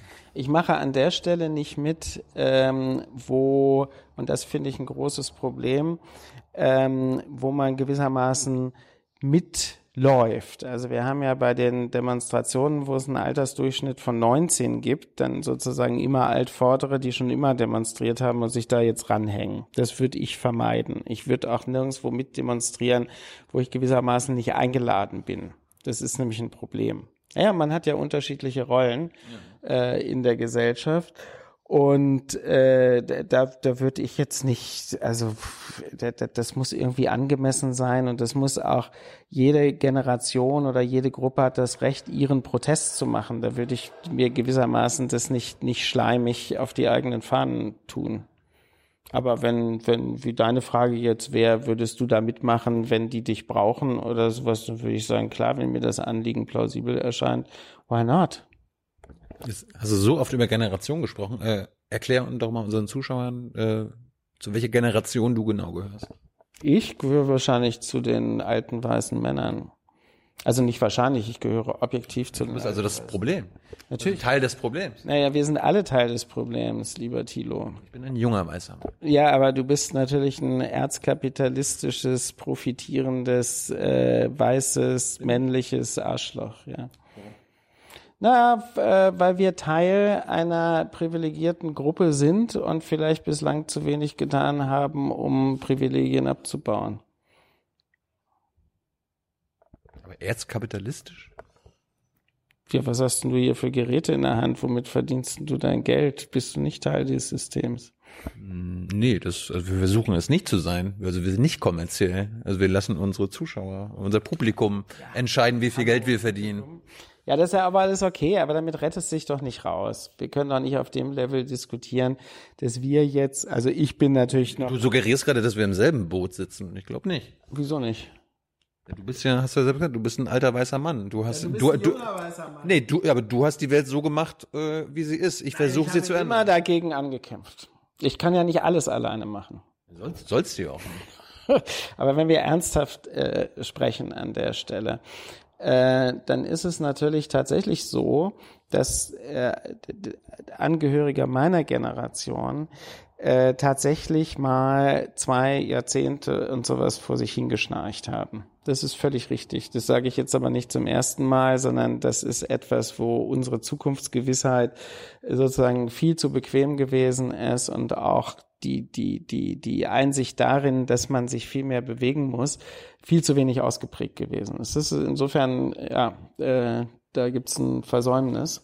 Habt ihr, habt ihr früher irgendwie gedacht in den 80ern, ach, das wird schon irgendwie und die hiesige Politik oder die Weltpolitik wird das jetzt irgendwann schon mal kapieren? Da, Der Witz ist folgender. Äh, als, die, als der Kalte Krieg beendet war und das Konkurrenzsystem zusammengebrochen war, gab es eine extreme Welle der Depolitisierung unter Intellektuellen, äh, insbesondere ja eben unter den Geisteswissenschaften und sonst was. Man konnte das ablesen. Es wäre eine hübsche Studie, kann man mal eine Dissertation drüber machen oder sowas. Ähm, man könnte das ablesen an den Vorlesungsverzeichnissen, ja, in sozialwissenschaftlichen Fakultäten, Politikwissenschaften und sowas, ja, wo dann bis 1989 macht man Grundkurs Kapital und was weiß ich nicht alles, ja, alles diese Dinge. Und dann kommt ab 1990 wird Max Weber gelesen und Durkheim und sowas in der Art. Ja? Also da gibt es einen totalen Wechsel. Oder wenn man es in der Literaturwissenschaft anguckt, dann gibt es dann plötzlich unglaublich esoterische, verzärtelte, spezialistische Themen und Spezialdiskurse und sowas, die so auch heute noch äh, ihr Unwesen treiben. Also es hat dann wirklich eine Depolitisierung der intellektuellen Klasse stattgefunden und in einer atemberaubenden Geschwindigkeit. Und diese Depolitisierung hat lange, lange, lange Zeit nicht aufgehört. Man könnte das auch an den, an den Büchern festmachen, äh, die dann irgendwie diskutiert oder nicht diskutiert wurden. Man kann das an Fraktionierungen innerhalb dieser intellektuellen Kaste festmachen und so. Aber da hat es eine wirklich eine, eine sehr tiefgreifende Entpolitisierung gegeben und die bedeutete auch, dass man Gesellschaft nicht weitergedacht hat immer, es gibt immer ein paar Ausnahmen dabei, aber generell war sozusagen das, was sich kritisch verstanden hat, hat sich dann immer noch kritisch verstanden, war aber nicht mehr kritisch.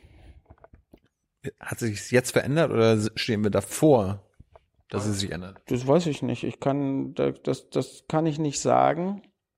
Also wir haben natürlich, äh, wenn, wenn man so äh, Fragestellungen aus dem im weitesten Sinne Transformationsforschungsbereich anguckt, da hat sich ein bisschen was getan. Da wird über Postwachstumsökonomien äh, geforscht und da gibt es dann auch äh, größere Gruppen an den Universitäten, äh, die da ein paar Flöcke eingeschlagen haben. Im Bereich der Naturwissenschaften natürlich sehr viel, also Klimaforschung und so weiter und so weiter, Biodiversität und so. Da gibt's ein kritisches Potenzial, was auch wieder kritischer geworden ist. Aber äh, ich würde sogar fast sagen, dass dieses kritische Potenzial in den Bereichen der Naturwissenschaften intensiver ausgeprägt ist als in den Bereichen der Geistes- und Sozialwissenschaften. Da dauert es wahrscheinlich wieder 20 Jahre, bis die aus dem Tiefschlaf erwachen. Zu spät. Ja, leider. Letztes Mal in Teil 1 hatten wir uns ja über das bedingungslose Grundeinkommen äh, unterhalten. Da warst du ja, fandest du ja sehr interessant.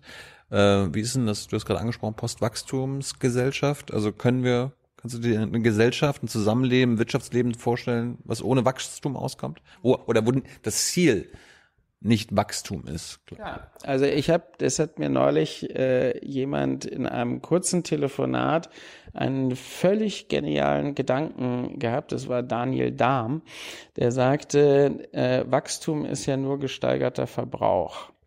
Und wenn wir einfach das Wording verändern und statt Wachstum gesteigerter Verbrauch sagen, haben wir plötzlich eine völlig andere Spielanordnung. Man muss sich ja mal vorstellen, dass Koalitionsvereinbarungen, äh, Kommuniqués nach G20-Gipfeln und sowas mit dem Satz anfangen, es ist uns gelungen, den Verbrauch zu steigern. Hm? Hört sich schlechter an, als wir sind, tra äh, tragen Sorge für mehr Wachstum. So, kurz und gut wäre wieder die Frage nach dem aufgeklärten Kapitalismus. Das würde ja dazugehören. Und, und die offenen Fragen.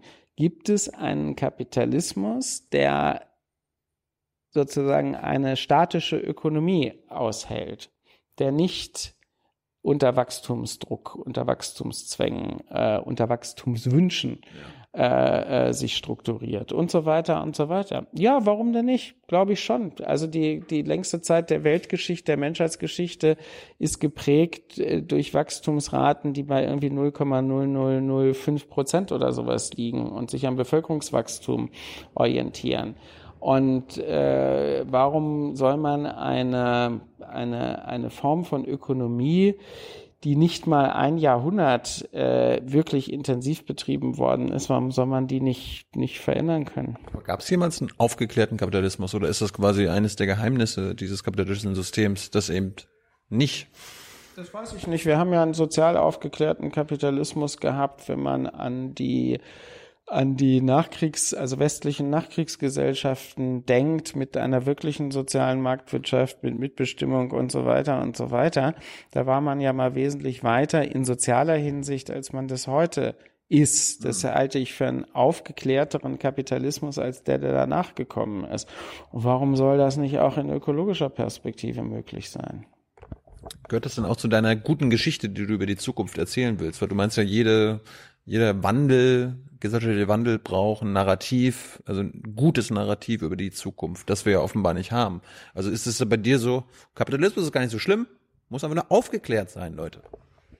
Nee, äh, ich versuche das ja an, an einzelnen Zukunftsbildern auch zu illustrieren, wie ich mir vorstellen könnte, wie wir unsere Form von Gesellschaft weiterentwickeln und wie wir Kapitalismus zivilisieren weiter zivilisieren. Das, das sind ja, ja gibt es ja unterschiedliche Teilutopien oder Heterotopien, wie ich das in dem Buch nenne.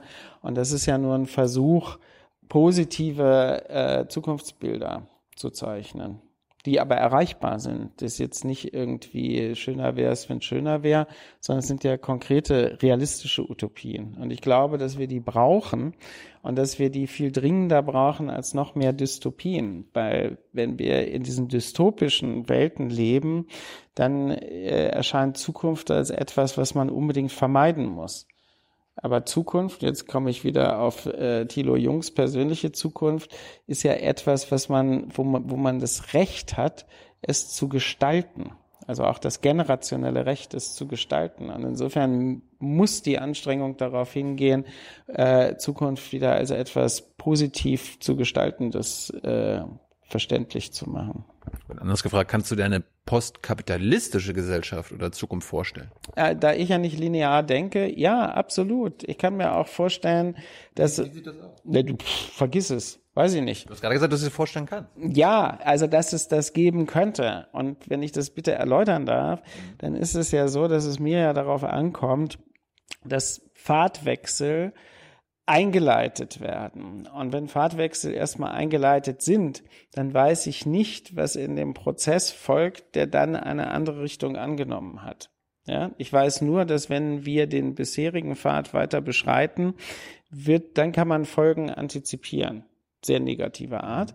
Wenn wir äh, an dieser und jener Stelle den Schritt in eine andere Richtung machen, dann ändert sich die Entwicklungsrichtung. Aber was innerhalb der Entwicklung passiert, kann noch viel toller sein, als ich es mir jetzt gerade von heute aus vorstellen kann. Weil sich ja immer mit jeder veränderten Handlungssituation neue Möglichkeitsräume ergeben.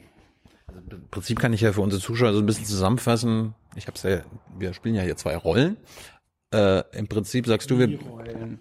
Ich Spielt doch keine Rolle. Ich versuche ja ein bisschen hier den Devil's Advocate zu spielen. Ach, ähm, du meinst das alles ernst? 100 Prozent. Ja, aber du sagst, äh, wir brauchen Fahrtwechsel, damit wir quasi über viele Jahre zu einem anderen System kommen, wenn ich dich richtig verstanden also habe. Also das, damit überhaupt dass wir, dass wir, zu einem Systemwechsel kommen, braucht es jetzt quasi ja. neue Wege, die wir gehen müssen, damit wir da hinkommen. Und wenn ich jetzt sage, okay, das, wenn wir das, das dauert zu lange, dann ist die, ist die Welt äh, quasi nicht mehr lebenswert. Aber wer bemisst das? Das ist, das ist weltfremd. Jetzt red's mir doch nicht gleich schlecht. Ich wollte jetzt quasi einfach nur äh, ein Beispiel machen. Man könnte eine, quasi eine Revolution anzetteln und quasi von heute auf morgen diesen Systemwechsel hin, hinbekommen oder auf deinen Weg setzen und sagen, okay, 20, 30 Jahre versuchen wir da irgendwie hinzukommen. You never know. Das ist ja gerade der Punkt, den ich machen wollte, dass wenn du den Fahrtwechsel einleitest, was jeder Menge Anstrengung bedarf, dann weißt du natürlich nicht, was da rauskommt. Also das darf man sich ja nicht linear vorstellen. Vielleicht gibt es dann, keine Ahnung, mein Vorschlag wäre ja, Autos abzuschaffen.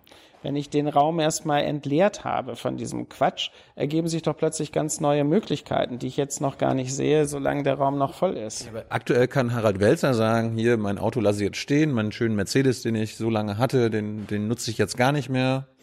Aber du und ich können jetzt nicht sagen, das Kohlekraftwerk, was da äh, im Nachbarort steht, das, äh, das nutze ich jetzt nicht mehr. Also, äh, also, äh, Wir reden doch über einen Kohleausstieg, oder? Ja.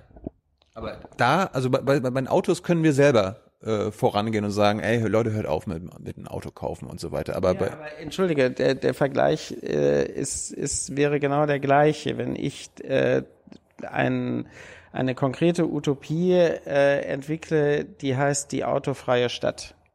Und die begründe, weshalb das super cool ist und super naheliegend und super leicht zu realisieren, dann liegt das strukturell auf derselben Ebene wie äh, ich will den Kohleausstieg früher äh, und ist ja gar nicht damit zu verwechseln, ich fahre jetzt nicht mehr Auto. Also, dass ich privat nicht mehr Auto fahre, ist eine Sache, aber dass ich die autofreie Stadt will, ist eine politische äh, Fragestellung. Die hängt ja, die Umsetzung hängt jetzt gewissermaßen nicht nur alleine von meinem Willen ab. Aber das eine ist, da braucht es politische Entscheidungen durch eine Regierung. Das andere ist, okay, da können wir auch selber anfangen. Aber jetzt haben wir eine andere äh, Dimension. Und da wird es ja auch nochmal interessant, weil wenn ich über die autofreie Stadt spreche, brauche ich die Regierung nicht. Da brauche ich eine Kommune. Da brauche ich einen OB, da brauche ich andere Akteure innerhalb dieser Kommune, innerhalb der Stadtgesellschaft, die äh, vielleicht das machen wollen. Aber ich brauche nicht so was Großartiges wie eine Bundesregierung. Die brauche ich dafür nicht.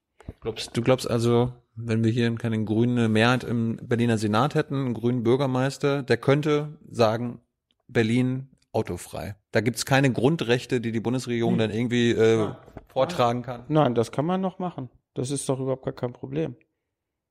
Na, da gibt's, es gibt ja, guck dir das Grundgesetz an, da steht kein, da steht nicht drin, äh, äh, Artikel 14, jeder darf ein Auto haben.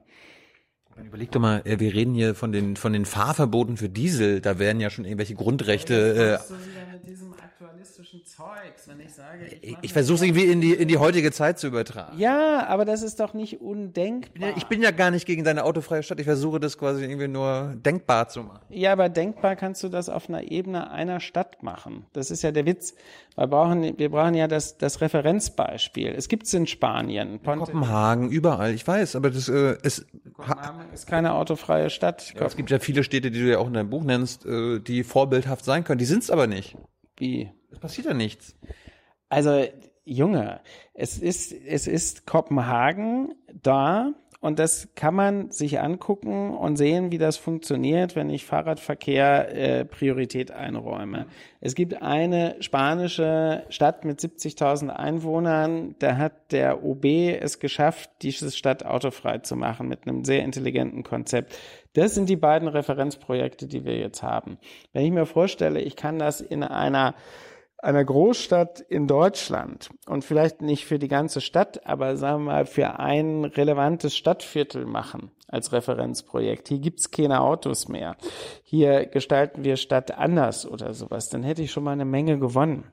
Und dann kann man gucken, wie man das kommuniziert und sagt, äh, äh, hier haben wir ein eindrucksvolles Beispiel, wo wir zeigen können, wie eine Stadt ohne Autos funktioniert. Also lasst uns das in anderen Städten auch machen. So. Was ist mit dem autofreien Dorf? Ich komme vom Land. Ja, ja, ja. Das ist das nächste Problem und das ist nicht so trivial. Das ist schwieriger umzusetzen, völlig richtig.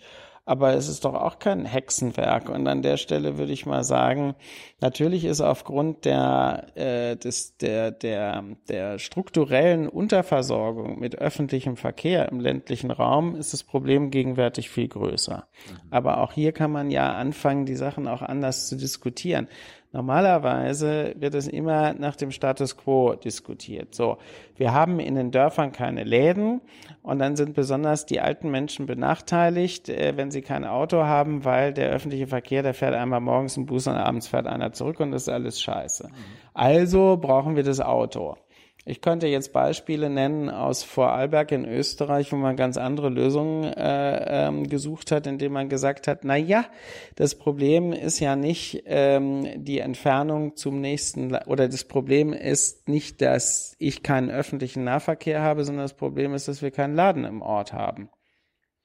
Also stellen wir jemanden, der hier einen Laden betreiben möchte, die Räumlichkeiten mietfrei zur Verfügung. Und siehe da, äh, das funktioniert, weil der Ladeninhaber anders rechnen kann. So, damit reduziere ich Mobilität. Kommt aber in unserer Department-Politik kein Mensch auf die Idee. Wenn wir über Mobilität sprechen, dann sprechen wir über Autos. Aber wir müssen über Läden sprechen. Wir müssen über Infrastrukturen sprechen. Und wenn wir darüber sprechen, dann haben wir plötzlich auch nochmal eine ganz andere Fragestellung, nämlich von Zusammenhalt, Gemeinschaftsgefühl, und so weiter und so weiter. Also mein Petitum geht ja nur dahin, die Frage viel größer zu stellen, als sie normalerweise gestellt wird, weil dann sehen wir immer den Wald vor lauter Autos nicht. Das hast du gerade gesagt, das ähm, Dorf ohne Autos ist jetzt kein Hexenwerk, wird deutlich schwieriger. Gibt es irgendwo was, ein irgendein Thema, was äh, die Zukunft betrifft, was ein Hexenwerk ist aus deiner Sicht? Na, das Oder Hexen. ist alles, alles lösbar? ich würde ja, wie kommen wir an den Anfang des Gesprächs zurück. Wir haben ein Scheißproblem, was den Klimawandel angeht. Das sehe ich im Moment nicht, wie das in Toto lösbar ist. Da versagt auch meine, meine utopische Fantasie. Aber das, was ich sagen würde, ist, wir müssen die Dinge nicht wie das Kaninchen vor der Schlange sozusagen in Schockstarre angucken, sondern erstens jetzt das Schlimmste versuchen zu verhindern, aber gleichzeitig nicht glauben, dass das Leben damit zu Ende ist, wenn man das Schlimmste nicht verhindert. Das wäre halt nur ein beschisseneres Leben, glaube ich. Tilo, Ist besser als gar kein Leben. Tilo, sei zuversichtlich. Ist manchmal schwierig, gerade in Deutschland. Gerade in Deutschland ist jetzt ein koketter Satz. Also wenn du in Mali leben würdest, würde ich den Satz eher akzeptabel finden. Äh, du hast jetzt aufgehört zu fliegen. Ist das, ist das Grundsatz jetzt oder gibt es Ausnahmen, wohin du nochmal fliegen würdest? Ich, also ich fliege gelegentlich. Ja. Ich dachte, ich hatte jetzt, ein, einer hat mir erzählt, der Welser hat aufgehört, der fliegt, der, der fährt jetzt nur noch in Europa, wenn er überhaupt irgendwo hinfährt, nach Europa mit dem Zug. Das ist, das zweite Teil ist falsch, wäre gelogen, aber ich mache keine Fernreisen, schon lange nicht mehr. Willst du nicht mal nach Sri Lanka oder so? Nee. Das ist doch so schön. Ja, Bali. das ist vieles total schön, nehme ich an. Gerade eine Menge zu, die jetzt gerade den Bali-Urlaub äh, buchen. Hallo, Grüße nach Bali. Nee, das ist, aber da habe ich schon vor vielen Jahren gesagt, das mache ich nicht mehr. Hey Leute, Jung und Naiv gibt es ja nur durch eure Unterstützung. Ihr könnt uns per PayPal unterstützen oder per Banküberweisung, wie ihr wollt. Ab 20 Euro werdet ihr Produzenten im Abspann einer jeden Folge und einer jeden Regierungspressekonferenz. Danke vorab. So ein Tipp, wie wir quasi meiner Generation das austreiben, mal wieder nach Bali äh, in den Urlaub zu fahren und mal ein bisschen surfen zu lernen und so. Keine Ahnung, ist euer Problem. So ein schönes Schlusswort. Danke, Harald. Und äh, denkt daran, Jung und Naiv gibt es nur durch euch. Ciao, ciao.